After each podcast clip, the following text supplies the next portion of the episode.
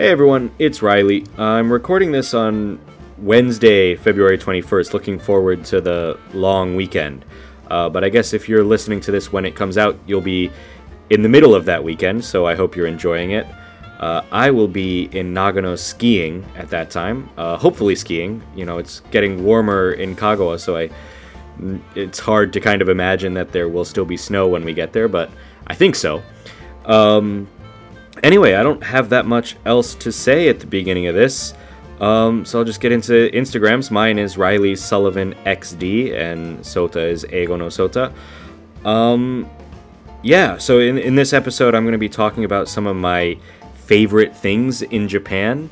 Um, maybe some of them I've mentioned on previous episodes. Some of them might be new. So hopefully, some of them are new. Um, but anyway, it'll be the first time I'm kind of rounding them all up and speaking about them quickly. Uh, so yeah, um, I guess that's all for the intro. Let's get to it.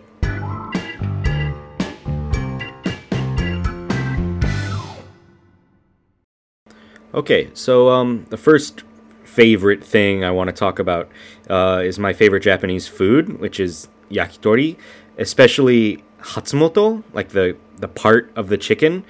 To be honest, I'm not really sure what part of the chicken it is. I know it's like somewhere near the heart or maybe a part of the heart or something like that. I'm not 100% sure, but any anyways, I know that not all yakitori restaurants have it, but um, I always try to order it and if if they have it, I know it's usually a pretty good restaurant. Um, but aside from just that and just how like I like the taste of it, um, I think like what separates yakitori from like other kinds of Japanese food, like ramen or sushi or something like that, is the atmosphere. Where, like in a ramen restaurant, kind of you're usually expected to kind of eat quickly. A lot of people are often like eating by themselves, um, especially if it's like during lunch hours or after work. Um, but in a yakitori restaurant, usually it's more like a kind of izakaya style atmosphere. There's drinking, there's talking, um, and it's something that pairs well with other food uh, or beer. Um, so that's why I like yakitori the most. I would say my honorable mention, another food that I really like, um, is kushikatsu, but um, maybe for similar reasons. And I guess they're both food on sticks um, and also go well with drinking and a good kind of izakaya atmosphere. But I guess kushikatsu for me is just. There's too many different kinds for me to say it's my favorite food, so I'm gonna stick with yakitori on this one. Uh, next, my favorite Japanese music, which maybe I mentioned when I talked about music music before. I don't remember. Uh, my favorite Japanese band is a band called Bacho. Um, they're from Hyogo, I think Himeji originally. Um, they're a Japanese emo band. I would call the kind of music they play emo music, um, which is I, I pretty sure I mentioned in that previous music episode is is like I guess my favorite genre of music. So a lot of the bands, American bands that I grew up listening to, um, are emo. You would say. Um, but Bacho kind of is different from a lot of those bands because they're a little bit older guys. Um, and so their music sounds like a little bit more mature. A lot of American emo bands have this kind of whiny voice that I still listen to now because of the nostalgia, but maybe if I was just hearing those bands now as an adult, I wouldn't like them so much. Um, but Bacho doesn't have that as much. Um, they, they have more, yeah, more of an kind of an adult sound, I guess. Um, I've seen them in concert a couple of times, uh, and yeah, if they ever come back to Takamatsu, I'd like to see them again. Um, honorable mention for music is a band called Envy. Uh, they're a screamo band. Screamo is like scream plus o at the end. It's kind of it's similar to emo music, but the singer screams and it's heavier than emo music. Um, and Envy is one of the classics of that, um, especially from Japan. But I would say even in screamo music all around the world, Envy is like a, a classic band. Um, if you're into that kind of music and don't know Envy, you should definitely listen to them. Um, and Bacho, of course. Um, okay, next movies. Uh, my favorite Japanese movie, I think I've mentioned this on the podcast, maybe, um, is a movie by uh, Shion Sono called Love Exposure, or in Japanese, Ai no Mukidashi. Um, it's a really crazy movie. It's like uh, four hours long or something like that. Um, it's kind of a coming of age story, which is, you know, it's like about a teenage boy. Um, and it because it's four hours long, it talks about a lot of different things. Um, some of the big themes in the movie are like religion. I think his dad is a pastor or something like that. He's kind of like a religious figure in a church. Um, and so it deals with like Christianity, with the kid's relationship to his dad. Um, also, because Christianity is not like a super common religion in Japan, um, it kind of deals with like the whole new religion thing in Japan. Um, I don't want to call them cults because I think that's not fair. Although there is a, a, what you would probably call a cult in the movie. Um, but yeah, it talks about Japanese new religions, kind of, and of course, like because it's about a teenage boy, um, it talks about like sexuality um, and kind of you know uh, being attracted to girls, and then it, there's a little bit of like uh, I guess you would say LGBT stuff in it. I don't want to give too much of the movie away if you haven't seen it, but there's like some um, there's like some gay characters and some cross-dressing characters and and stuff like that. Um, but because it's a Shion Sono movie, if you're familiar with any of his other movies, it's pretty crazy. Um, there's just a lot of weird stuff in the movie. Um, yeah, but I really like it. Um, and it's not one of those movies that I watch all the time because again, it's like four hours long. But um, yeah, I, am due for another watch here one of these days, maybe a slow rainy weekend or something like that. Um, honorable mention for movies, I would say Perfect Blue, um, which is by Kon Satoshi. Uh, he's like a kind of it's an animated movie. Um, if you're not familiar with Kon Satoshi, he made a, a few animated movies. Um, I think four plus a animated series. Um, and I think to compare him to Shion Sono, Shion Sono make has made way more movies. I don't know how many movies he's made, maybe like 30 or more. Um, and I've seen probably a dozen, you know, 12 of Shion Sono movies. And some of them are really good. Um, Love Exposure, uh, Cold Fish, Tsumetai Nettaigyo, and, and a couple of others are really good. Some of his movies are really bad, in my opinion. Um, Kon Satoshi, on the other hand, has like never made a bad movie. I think uh, he's. I think there are four that I know of. Um, he's made. I don't know all the Japanese names for them, but Perfect Blue, uh, Millennium Actress, and Paprika. Tokyo Godfathers, which is really good. If you Tokyo Godfathers is maybe his least famous movie. I'm not sure. Um, it's not exactly like the others. It's kind of it's a Christmas mu- movie, um, and it's really sweet. Um, but I think Perfect Blue is my favorite. It deals with like identity, um, kind of it deals with identity in the age of like the early internet, um, and it deals with like idols and stuff like that. So a lot of interesting themes that I think are especially relevant to Japan, or maybe especially relevant to Japan um, in the I'm not sure when it was made, early 2000s, maybe late 90s. I'm not sure, um, but that definitely that early internet era. Um, okay, moving on from now, place.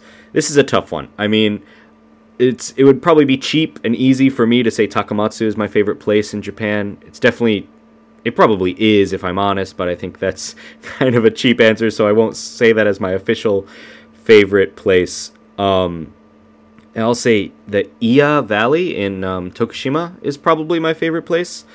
Um, I've been there a couple of times, but one time I went there for like a longer kind of camping trip uh, with some friends, and we we stayed in like a cabin up in the mountains um, next to a little river, or I guess you would call it a river. It was pretty small, but it was maybe the most beautiful place I've ever been in my life. I mean, the the river was at least ten or fifteen feet feet. Sorry, I'm using feet. Uh, three to five meters deep.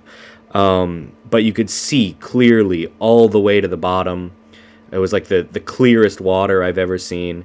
Um, the mountain was really beautiful. Um, these kind of rolling green mountains. Like, not exactly rolling, they're somewhat steep, but not. It's hard to describe exactly, but not as steep as you might think of some other mountains uh, in Japan. They're kind of the perfect medium ground, I think, between like a ski- steep, almost scary mountain and like a rolling green relaxing mountain, somewhere in the middle that's just nice, beautiful. I would say it's, it's the most beautiful kind of mountain, in my opinion. Anyway, that's enough mountain aesthetics talk. Um, the I yeah, I was there with my friends and we just had like a, a really good time. It was pretty relaxing. We tried fishing, um, which was kind of funny because like because the water was so clear, you could see if there were any fish or not, and there just weren't. There were no fish. So even though we we tried for a good hour or two, but there, there were no fish, so we gave up. But we had a good time anyway. Uh, we went swimming and even I forget exactly. It must have been summer, but because it was like a mountain or a river up in the mountains, it was pretty cold, so we couldn't swim for too too long. Um, yeah, we did like barbecue, you know, all the typical camping stuff, and then fireworks at night. But it was yeah, it was just really beautiful. And then we went to um, other parts of the Iya Valley, and there's like a famous statue of a boy, a little boy like peeing over a cliff, kind of. I don't. It's a famous statue. Um, and then there's the the vine bridges, the kazurabashi, I think they're called, um, which nowadays they're not actually entirely made of vines because maybe that would be dangerous. They have like steel uh, cables in the middle of them. But anyway, there's the floor, if you can call it the floor, the bottom of the bridge that you're walking on is kind of like almost like a ladder. Like it's not completely solid all the way through. There's just little like planks that you you kind of have to balance on and step on. So it's a little bit scary. You can see uh, straight down the valley to like the little river underneath it. Um, but yeah, that's really cool too. Um, Mount Tsurugi, which I think is the second tallest mountain in Shikoku. I could be wrong about that. Um, but it's a pretty tall mountain. I th- think it's the tallest mountain in Tokushima, at least. Uh, is also in that area. Um, I think. At least it was something we were planning to do while we were camping there, but uh, we ended up not doing it.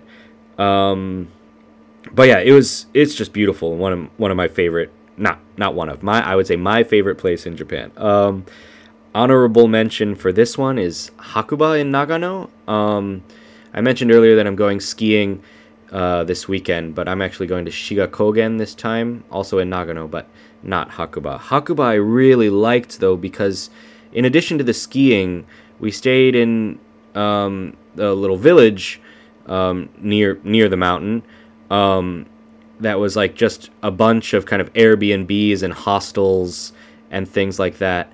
And the reason I'm not putting this at number one is because it was almost not like Japan. Like most of the people staying in these Airbnbs, I feel like were foreigners. Um, I think Hakuba, the mountain, has some deal with uh, Vail Resorts or Epic, I think it's called now, which is a, a big chain of ski areas. And um, they also have a deal with some ski area in Australia, so a lot of Australians come to Hakuba to to ski. So it was a ton of Australian people, a ton of British people were there as well. Um, but it was this really weird vibe where it was like a little street full of foreigners um, in the middle of the mountains in Japan. So I, I, had a really good time there, but I can't put it at number one because it's not exactly a Japanese place in that way. Um, Anyway, the last one I'll say is my favorite Japanese event, um, which I think I have mentioned before on a podcast, is the Saijo Sake Matsuri. Uh, so that's in Hiroshima Prefecture. Um, and I've been, I don't know now, five times, maybe six. I maybe only five. I don't exactly remember. I've been many times. Um, but yeah, it's basically you go and there's like this little area uh, where you get a bunch of tickets and you can try different kinds of sake nihonshu from all around Japan. Like they have tents, and each tent is like a different region, you know, for Tohoku or Shikoku or whatever. Um, and each one has like maybe a hundred different bottles that you can try. Um, and so each ticket is good for like one ochoko, one cup, I guess, of um, sake and it used to be when the first time I went, like which was maybe seven years ago now, uh, or eight, I don't know. Uh, it was all you could drink, so you could pay. It was some absurdly cheap price, like sixteen hundred yen, or I think it was less than two thousand yen, for all you could drink from like t- noon to like five p.m. It, it was absurd. Um, and so obviously that that first time there were like tons of people like asleep under benches and and just uh, generally the worst for wear. Um, so a few years after that, they changed it. So now that it's not all you can drink anymore, and it's I think your ticket is good for like eight drinks or something like that. I forget. Or your the price of admission gets you eight t- tickets, which is eight drinks, I should say. Um, and yeah, but every time I've been there, you know, I'll drink the eight drinks, but then everybody else is so nice and like they're they're giving tickets to people. I've I've almost never had to buy more, and I've almost never only had eight, which for me is good. Um, but part of that is like everyone's so friendly. Like the the way it's set up is like there's kind of a big tent in the middle that has all the tables, um, and so you're kind of forced to stand next to other people. Um, so you get to talking with them, and um, yeah, it's just a really good time, a really friendly atmosphere. Um, and at that same festival, outside of like the the specific sake drinking area, there's like music and and food stalls and stuff like that too. Um, so it's just all around a good time, even if you're not that into drinking sake. Um, I don't really have a honorable mention for event. Um, or at least I didn't plan one. I realize now. I guess I'll say Awa Odori in in um, in Tokushima. Uh, I've been there maybe three times, um, and it's yeah, it's a really good time. Um, it turns what is usually a pretty sleepy town into an extremely lively town. And you know, there's people all over the streets. Uh, there's stalls selling food and games and whatever everywhere. Um, and yeah, it's it's really good. Uh, but I think that just about wraps it up for me. Um, I'm I wanted to leave it at about five different things that I choose for my favorites. So um, if you guys have any requests for other things that are my my favorite Japanese things, um, go ahead and send me a message on Instagram or or um, whatever. And um, by the way, if you send me messages on Instagram, uh, they don't have to be in English. If you send them in Japanese, I'll try my best to read them. Usually, I can figure it out, and if I can't, I can use Google Translate or ask Sota to help me if I need to. So, um, if you're worried about you know messaging me in Japanese or something like that, uh, don't be. It's fine. Um, anyway, that's it from me today. Thanks. Thanks for listening. Bye.